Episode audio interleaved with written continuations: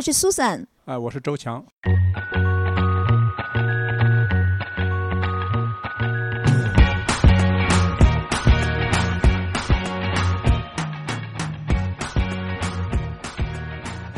那当时是我当时是大学刚毕业吧，呃，我我正好是失恋，然后我去一个公司去实习，那里边就认识一个好朋友，然后呢，他就知道我失恋。那这个朋友其实呢，和这个周强呢，他以前也是曾经是同事。那个认识了他周强之后，就觉得周强的性格呀，还有人品非常的好，那就想给他介绍女朋友。他就就觉得他是一个很好的人才，呃，要把一个好女孩介绍给他。那我进到那家公司之后呢，呃，跟他认识以后，这个他说其实有一个男生，他说呢，我本来呢是要介绍给我们这个公司的秘书的，结果刚好呢，那个秘书呢跟他吵架了。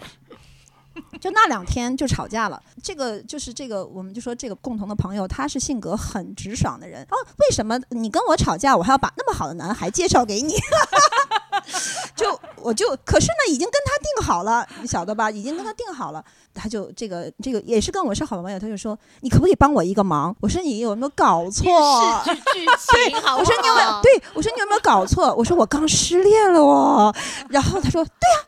这个治疗失恋最好的方法就是认识一个男孩子。然后我说，我说那个我完全没有心情。呃，他说你就当帮我一个忙好了。呃，反正这个男孩子很好，呃，就是不太爱说话，属于很温柔，不太爱说话。呃，基本上我跟他在一起都是他在，就是都是我在讲话，他不太说话的。我说那好吧，反正就是这个什么，认识一个朋友嘛，反正对我来说无所谓。就在那个我们公司的楼下，你就那个什么一下就行，应付应付就可以。我说好吧，哎，结果没想到呢。我们那天就是啊，好像就是见面以后，一直是他在说话，啊，而且他说了差不多三四个小时，都是他在说话。我完能让他一个人说三四个小时？对，你们想象不到吧？你看现在我是在我在说，对，因为我是外向，但是当时我的心情不好，对我就对我我就不说话，我就嗯，然后他就啊，这说起来很多。后来呢，等那个我这个共同的朋友和那个秘书就好了，又。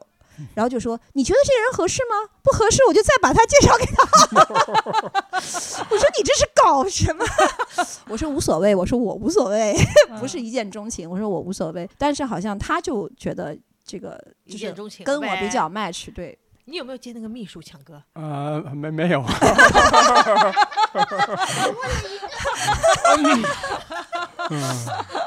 对。为什么你能够跟他说三四个小时，而且在我们 Susan 没有什么心情搭理的情况下？这总得有人说话嘛。当时当时一已经坐下来看，嗯，这个姑娘我喜欢，然后就哎，她不说话，所以我就得说了。真的吗？是是是，就是看对眼了。嗯，是。呃，当时呃，当时我就觉得好像，嗯，第一印象就觉得好像，我觉得还是性格上能够互补。对，就是因为我是属于比较一个不是特别的 aggressive 那种人啊，就是干什么事情不是可能不见得会呃什么都往前冲的啊等等的那样的一一种人了。而且我在那之前是没有过谈恋爱的这个经历的。哇！对，所以我我我自己的感觉呢，就是哈，我我觉得，比如谈女朋友一定要得马上找一个将来能够进入婚姻的，就是如果就是前面比如说在就是说将来要是觉得不见得能进入婚姻的，我可能就就不要谈了。对我还印象很深，我婆婆说 她还会谈恋爱，很奇怪。因为在他妈妈眼里，他是很很乖很乖的，根本不可能谈恋爱。然后后来发现一段时间，他出去之前都要梳洗一下呀，都要就觉得啊，是不是在谈恋爱？对。然后后来还是邻居告诉他，你儿子确实在谈恋爱，好像妈妈都崩溃了，你知道吗？对。那你呢，苏珊？你那时候是觉得就是看中强哥那一强哥那么优秀的？哦，我觉得他就是比较包容我。因为我前面经历经历过几段的感情史，我觉得都是，呃，双方的性格很像，那真的是没办法兼容。虽然说，呃，可能谈朋友的时候就是说互相欣赏，因为是比较一样的，但是你真正在一起的时候，你就会发现很多是根本就是很容易吵架的。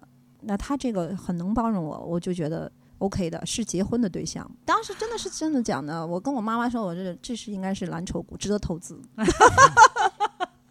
现在发现是茅台。对啊，你真的很有眼光哎。因为找结婚对象是不同的嘛，嗯，就是说你要知道哦，是将来要在一起生活的。是，所以我也很感恩，就是他是那种很包容我，嗯，然后还跟还就很会给我空间，对，对，就是让我会觉得他不会说嫉妒你的才华，限制你，他反而是是。去没有没有完全没有，对，对。包括现在也是啊，我我在外边各项的联络，呃，他都是很支持的，也很对，而且他能参与都参与，强哥这个包容其实是更对啊，因为很多男生是怕女生比自己更厉害。我没有怕他呃比我更厉害，我觉得呃就是夫妻是一体的嘛，他厉害我就厉害了。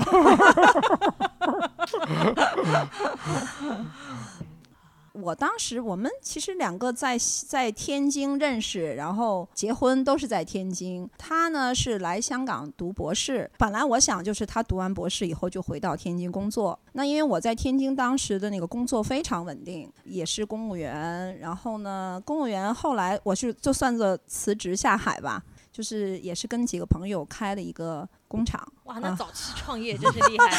对，当时是呃二十九、三十岁左右的时候，对，也是做生物医药的哦，啊、哇所以 对高科技企业，所以当时就觉得他毕业以后回来，因为父母当时也都在天津嘛，那觉得他回来就 OK 了。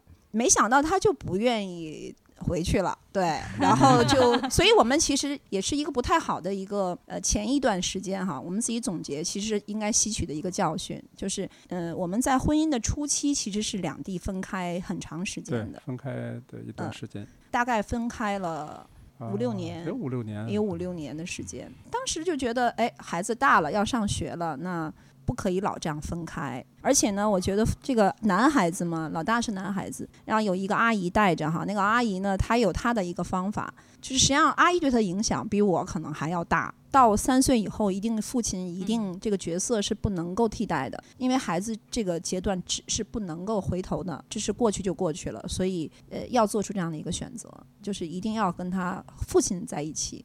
我又看了一本书，就是说，好像教养孩子最好的方式是夫妻的关系要非常好。那个时候我不知道是也是出于圣经的原则。其实这个孩子如果夫妻关系不好或者不在一起，孩子是最没有安全感的。我不可以呃很自私的，只是为了自己的事业，使他的品格培养上出现一个缺憾。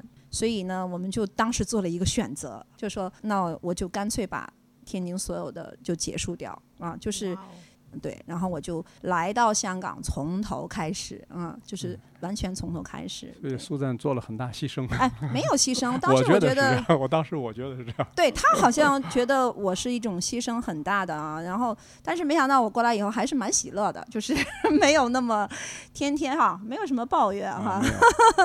对，那当时我就觉得是一个自自己的选择，就是自己来承担了。那然后，但是我很感谢主，让我从头开始的时候给我另外一个平台，因为我以前学金融的，那到这里来，香港可能就是金融业是应该相对来说还是比较呃有一定基础的哈，比比较发达，所以就比较容易的就起来。现在也做了大概呃差不多十年。就是还不错，所以很感恩。嗯，对，人都有预备嘛。但是你刚刚还说，就从你们两个人角度会觉得说，早期这样分开还是不好，就是说，甚至会希望更早就是两个人在一起嘛。嗯，是的，为什么？我觉得可能呃，就是在某种意义上还是不完全符合圣经的教导啦。我觉得就夫妻之间应该是一一一刻也不能分开的，应该从一开始就是就是这样的。但是毕竟有时候人好像有点软弱啊，还有一些呃自私的这种，只可能只是想了很难的自己呀、没有。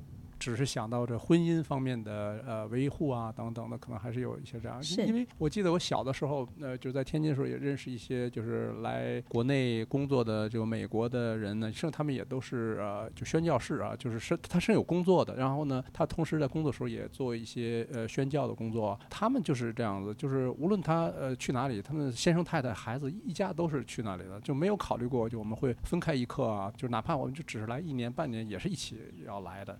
可是当时呢，觉得国内好像就不是这样。国内你比像我们父母辈，两地分居，这个一辈子的事情是非常常见的事情。嗯，就是到退休呃才在一起。对到到退休了，可能以后就不呃能再待待待不住了一起。呃，对，然后等退休回来的时候，可能这个呃双方可能的这个性格都不太一样了，或者不能不了解，不能够容忍嗯对方，跟子女的关系可能都会变得很差等等的。那事后呢？现在回想起来，因为现在认识主了，因为他那个特别是老大还有老二、老三，其实呃前两年他也没有在一起啊。那他就就觉得现在每天回去还看一看他们小时候的照片呐、录像啊，他每天都在 review，就每天都在复习，因为他觉得他错过了那那一段时光，就感觉他是一个。很很大的一个一个一个缺失一样，那感谢主，就说孩子们之间，就是说好像没觉得和父亲有什么疏离，但是我想时间越长的话，如果说我们分开时间越长的话，那孩子跟他的关系上也会有改变。所以现在很感恩，就是说我们还是及时的，就是在一起了。呃，在老大差不多三岁多的时候吧，那然后呢，我们就想，其实一直想决定要老二的嘛，哈。结果就真的是哎有了，有了以后，但是我去产检的时候呢，哎医生说哇你有两个哦，是双胞胎，我当时就傻掉了。因为我当时很忙，我第二个生产线当时正在上马，那我当时要负责进设备啊，很多很多，我根本就没有时间去照顾孩子。那甭说两个了，哈，一个都是很困难的。那个时候还不认识主，我当时就很毅然决然的，就是说，我就问医生说：“哎，这个有没有方法减掉一个？呃，我我照顾不了两个。”然后医生说：“技术上是可以的，呃，可以减掉一个。”我说：“那什么时候可以预约手术呢？”那然后他就说：“啊，现在是快过中秋了。”我印象很深哈，就是中秋过后可以的。然后我说你帮我看一看，我先约上，然后我跟家里商量之后呢，我再给你打电话确认，就这样子。出来之后呢，我就先给先生打电话，我说这个 是两个，那然后呢，我说两个，我说我决定还是要一个，对我说我弄不了两个。他当时呢没有直接说出来反对，因为我们在电话里好像没有任何的冲突啊或者什么没有。好，然后他就把电话撂了，撂了以后呢，我就给婆婆打电话。又给我妈妈打电话，就这样子。那我婆婆也说，你们两个要商量好。那我自己的妈妈呢，是非常支持我减掉一个的。是的，就说很辛苦，她知道，对她知道我的辛苦。那婆婆就说，你们一定要商量好，先生都同意才好。那事后我是我才知道，我先生撂了电话以后，因为他当时已经信主，他是基督徒，呃，我不是啊，我我完全没有概念，我也不懂。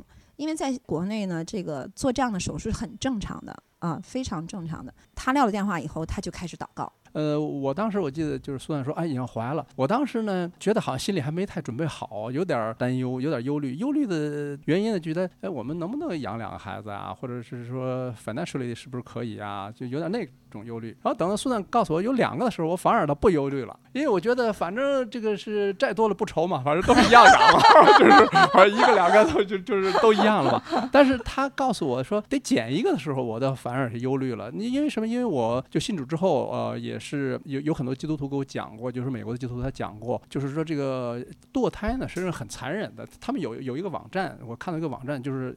展示了很多堕胎的这个仪器，就是这个堕胎是怎么个过程，相当于把这个孩子，相当于有时候可能到某一个阶段的时候，甚至都已经成型，它是把这个搅碎了，所以就是就是完全就是一个杀害生命的这样，而且好像是你的自己的父母杀了自己的孩子，所以我这个对这个是不能够接受的嘛。但是因为苏赞他有还当时还不信主，我想通过我的这个说服，呃，好像似乎他也不见得能够接受得了啊，所以我当时觉得，哎，这个这么大的事情，我觉得还是得交给神来处理了，就是说向神祷告。他就开始祷告以后，他就说他知道我改变不了我什么啊、因为是我辛苦哈，就是他也没办法帮我带什么。他就说他开始祷告，就说求神啊、改变我的想法。我当时完全不知道的。然后这中间就是过了一个中秋节哈，刚刚我们说嘛，中秋节呢，呃，大家就一起团圆。然后吃饭的时候呢，就说，哎，这个也包括你肚子里的孩子是，也是一家人嘛，团圆在一起。我当时一转念，哎。不对哦，中秋后我要做手术 去掉一个，对，当时就觉得就是心里就转念了一下。那我说你看现在都中秋节了，我说这这本来是个一家团圆的这种节日了。另外，如果我们就是把这个孩子，比如说减掉一个了，等将来，比如说你看那个长大的时候，你会不会想起那个了呀？会不会想起多少年前我们会减掉了一个啊？等等的。我当时反正就是大概就说了这些这些话。那我想这些话 应该是也是有神让我去跟他讲啊，他所以对他的还是有影响的。那等到过了中秋以后，到了那个预定的日子的时候，我心里就一直在，现在讲叫做不平安哈。当时就觉得好像不太舍得，那我就给医生打电话，我说你做手术怎么做？就是方法是什么？他说就是一根穿刺进去，然后打药水，让他的心脏停止跳动。哇，我说那还拿出来吗？他说不拿出来了，就在里边。我说哇，那这两个你帮我看看哪个好？他说这两个一样大，一样好。呃，我说那我想要个女儿哈，那个有没有？他这看不出来是男孩还是女孩，所以我就啊，我就在当时在想，我说这个怎么办？那样就好像是杀死一个在里边，我自己就觉得不太舍得了。所以我后来我就跟我妈妈说，我说我还是决定不做了。那我妈妈说，是不是谁给你压力呀？就是就是 呃，婆婆也好或者先生，我说没有，我说他们都。让我自己做决定，然后我妈说你要想好哦，很辛苦的哦。那这个我说我想好了，然后呢，我就最后做决定，就是说我把那个手术取消了。然后我就告诉先生我说我说我决定还是要两个。然后我先生就说啊感谢主 啊，对他说这个主是垂听祷告的。我当时什么？我说你说什么？就是我根本完全不知道是什么意思。对，那现在想呢，就是。这是真的是神的一个一年，对他当时还说了一句经文，就是说，呃，王的心在神手里是如垄沟里的水，随意流转。他说，你的心呢，更是，就是说，神是让你的心意回转的。啊，那我我当时不懂的。然后生的时候呢？那我跟你们说一个数字，你们就能感觉，就是一个六斤半，一个五斤半，而且是提前一个月生的啊，所以是啊，就说每一个拿出来呢，就是一个一胎的一个足足足足量的一个体重，因为他们很大，所以他们是对着做的，所以一直产检呢，在香港是可以告诉性别的嘛，但是我就问医生，医生说不知道，看不见，因为他们两个太大了，就是对着做的，在香港生孩子呢，他是可以先生陪着进产房的，呃，我。其实年龄也算高龄产妇，然后呢，因为我那个太大了，我本来想自己生，医生说不行，这个太大了，你要做那个剖腹产。他是局麻嘛，我们俩就聊天。然后聊聊，我说，哎，好像出来了一个。然后他就看，刚看那护士已经抱走了，抱走。我说坏了，对。然后过了一分钟呢，就拿出来第二个，我说你快看看。然后他一看，他说是男孩，我当时心都凉了，因为因为以为既然是男的，另一个一定是因为双胞胎嘛。对我当时心都凉，我说我说啊，这怎么办？我就是让先生说，你赶紧问问姑娘，就是护士是男孩女孩。然后那个护士说，你为什么不问他健康不健康呢？你。为什么要问他是什么姓？姑娘说的这这是不重要的，健康不健康才是重要 的。是是是，后来就说很不高兴，说是女孩啦。好，我们当时哇，对，没想到是龙凤胎，对，没想到是龙凤胎，是是是。所以现在想的是很感感谢主的，但反过来现在其实女孩子性格像男孩子，男孩子性格像女。龙凤胎是很不容易的耶，几率几率是有多大的这种？我也不知道，但是但是这很低的嘛。对啊，想想都跌，人家都特别要去做那个。是，然后先生一呃先生一直就说，哎，你要当时如果做那个手术的话，不知道是哪一个，就是因为我们一直想要女儿嘛，不知道是哪一个。而且你看着这两个鲜活的生命，你都会觉得说，天哪！是是是是，后来就一直说跟老三说，哇，你是天赋特别送来的。对。现在感恩也是两个也非常的非常的好，对，现在都上中学了。但杰克林，你有没有发现一件事情？强哥其实很厉害。我有什么厉害，好像我觉得都是 苏在厉害。我刚刚慢慢的在想啊，就是无论是小孩双龙凤胎事件，然后到那个苏珊过来信主，就是很多人夫妻里面就是一个人先信主，另外一个人晚信主，有很多这样的例子的。但是会有很多的不一定是争吵，但是会会难的。嗯，对。强哥他先知道了这个东西，然后他也觉得很好，他才会信嘛。是，但是他没有逼你，就对。你像个龙凤胎，他没有逼你哦。对。然后你过来信不信主或者怎么样，很多东西他都没有说，苏珊你要做什么事情，他不是哦。他很有智慧哈。就很厉害，果然是周老师。智慧吧。是我经常说他，他有时候也自自己说，我好像没怎么给你传福音。我说不是啊，没有你的话，我是不会进教会的。嗯对，因为没有这方面的环境嘛。我说你其实蛮有智慧的。嗯，他自己觉得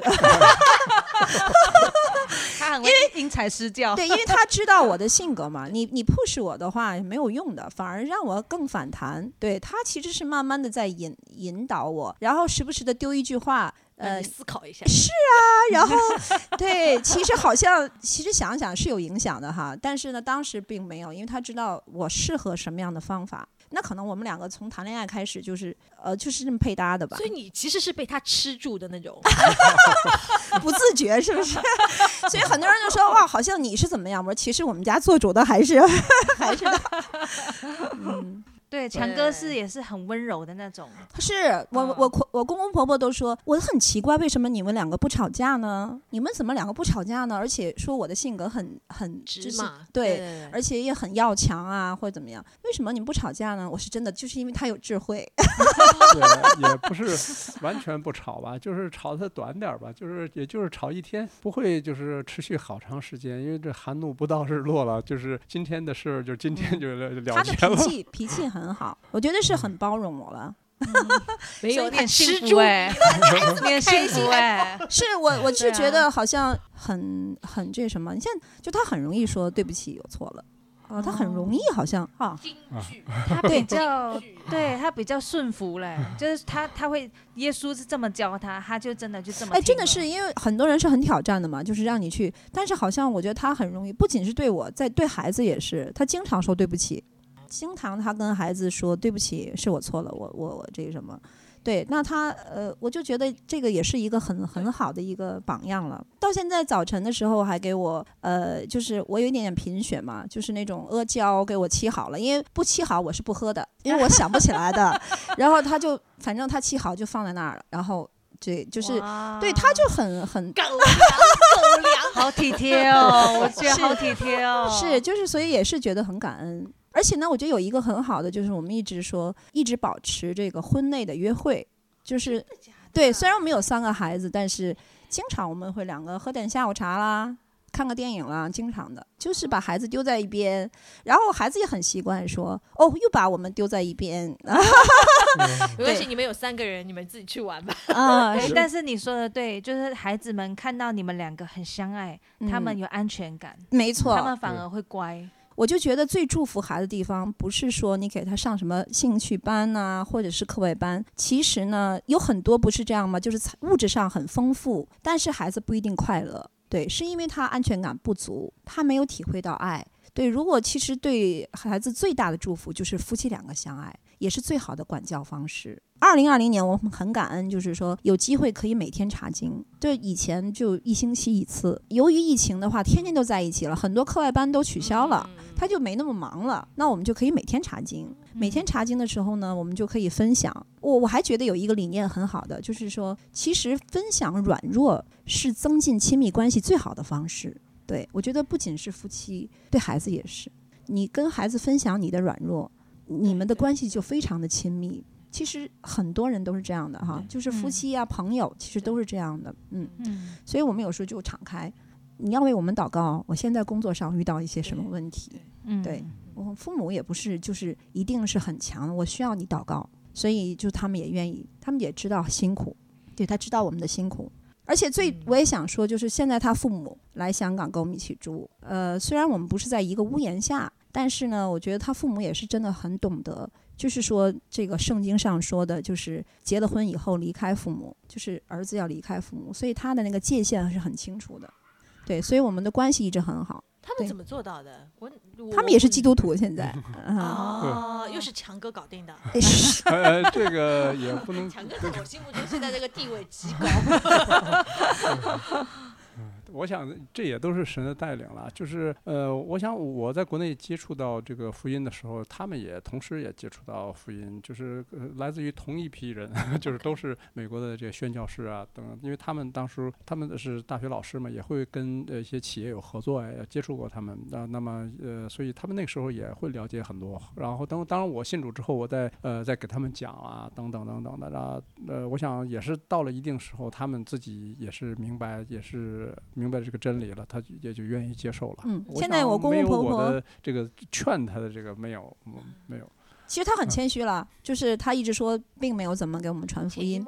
对对，是潜移默化。现在我公公婆婆和我是一个团契小组的，哇，是是是，我是小组长，所以有的时候一查经的时候，我公公说我们要做功课啊，否则小组长要问我问题的。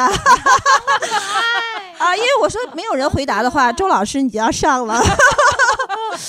对，就就蛮有意思的，对。这个其实也不容易，就是所谓的婚姻里面最困难的婆媳或者这一类的关系。对啊，嗯你们还可以在同一个小组里面查经，是，这是很大的就大家都有欸分享，对对对，而且而且就最关键，我觉得他们真的是界限性很很明确，就是属于我们两个，他真的是放手，他们会尊重。非常尊嗯重，对，然后也不会干预，对，包括管教孩子啊等等的，嗯他也不会干。一般爷爷奶奶可能对于这个孙子孙女宠啊的，对，有时候会有人宠，比如你们我们管教的时候，他可能会干嗯涉呀，也不是。他们有的时候是，有的时候可能也不太同意我们的管教方式，但他们哎，就就不管了，就是把门关上嗯进自己房间啊等等就不管了。对他给我们给很重视我，们空间。对，有的时候像今天我们来之前，就是说好像。还说啊，我下次见他们的时候，我给两份小时，可不可以？我说 OK 的，OK 的。对 对，很尊重你们啊。对对对，他们是很尊重，所以我觉得是相互的。嗯，对，不是单方的。但是我先生有智慧，就是说，哎，他回来以后呢，我们在一起的时候呢，他每次回来就说，哎呀，我妈妈特别夸你呀、什么什么什么。其实我知道不是我妈，不是。